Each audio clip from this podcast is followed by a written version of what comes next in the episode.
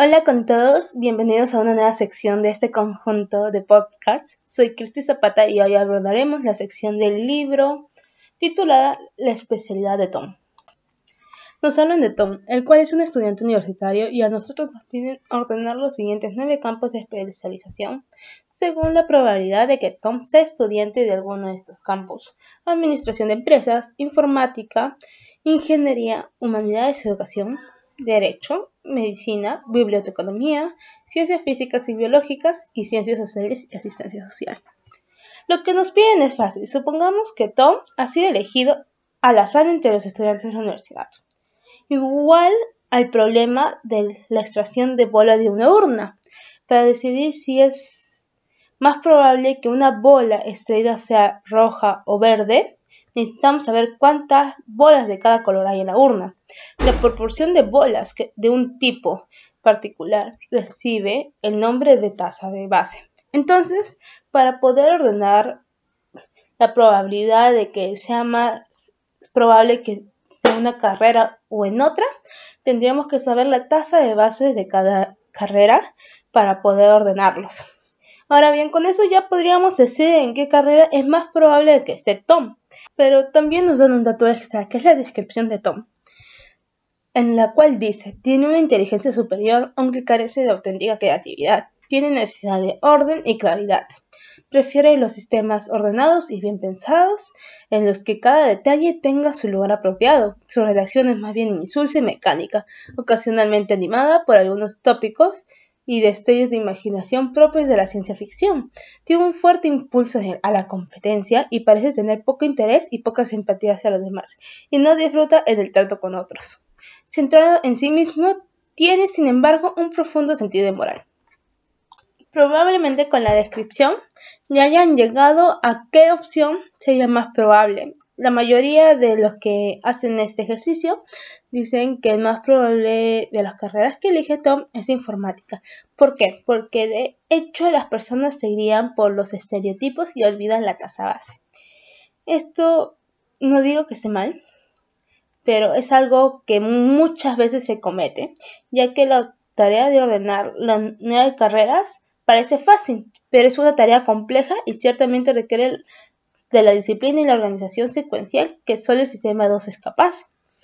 Pero como la descripción tiene unas insinuaciones que sirven para activar una asociación con un estereotipo eh, que activa automáticamente la actividad del sistema 1, la cual hace que nos guiemos de la similaridad de la descripción con los estereotipos que existen de cada especialidad de la carrera. Esto lo llamaremos representatividad. Cuando nos guiamos de esto, ignoramos las tasas bases y las dudas sobre la veracidad de la descripción.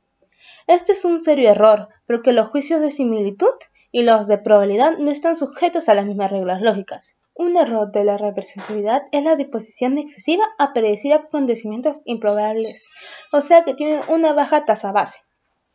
Vamos a dar un ejemplo. Imaginemos que vemos una persona leyendo un periódico comercio. ¿Cuál de las siguientes es la mejor apuesta sobre este lector?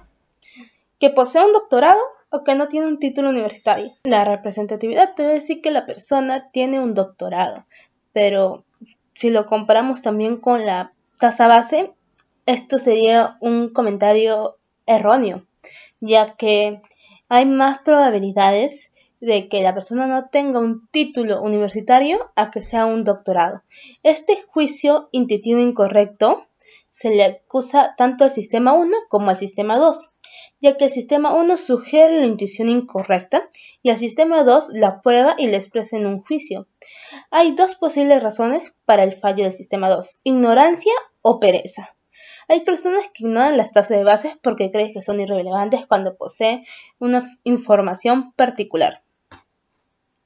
Otro error de la representatividad es la insensibilidad a la cualidad de la evidencia. Recordemos la regla del sistema 1, Guaisiati. En el ejemplo de Tom, lo que activó su maquinaria asociativa es una descripción de Tom que podrá ser o no un retrato fiel de él. Ahora que sabemos que nuestro sistema 1 trabaja antes que nuestro sistema 2, debemos saber cómo disciplinar la intuición. Lo podemos hacer mediante la regla de Bayes, que especifica cómo las creencias previas deben ser combinadas con la diagnosticidad de la evidencia. Hay dos ideas que hemos de tener en cuenta sobre el razonamiento bayesiano y sobre el modo que tendemos a arruinarlo. La primera es que las tasas bases importan incluso en presencia de evidencia sobre el caso en cuestión. Y la segunda es que las impresiones intuitivas de diagnosticidad de la evidencia son a menudo exageradas. La combinación de White City y coherencia asociativa tiende a hacernos creer en historias que nos inventamos nosotros mismos.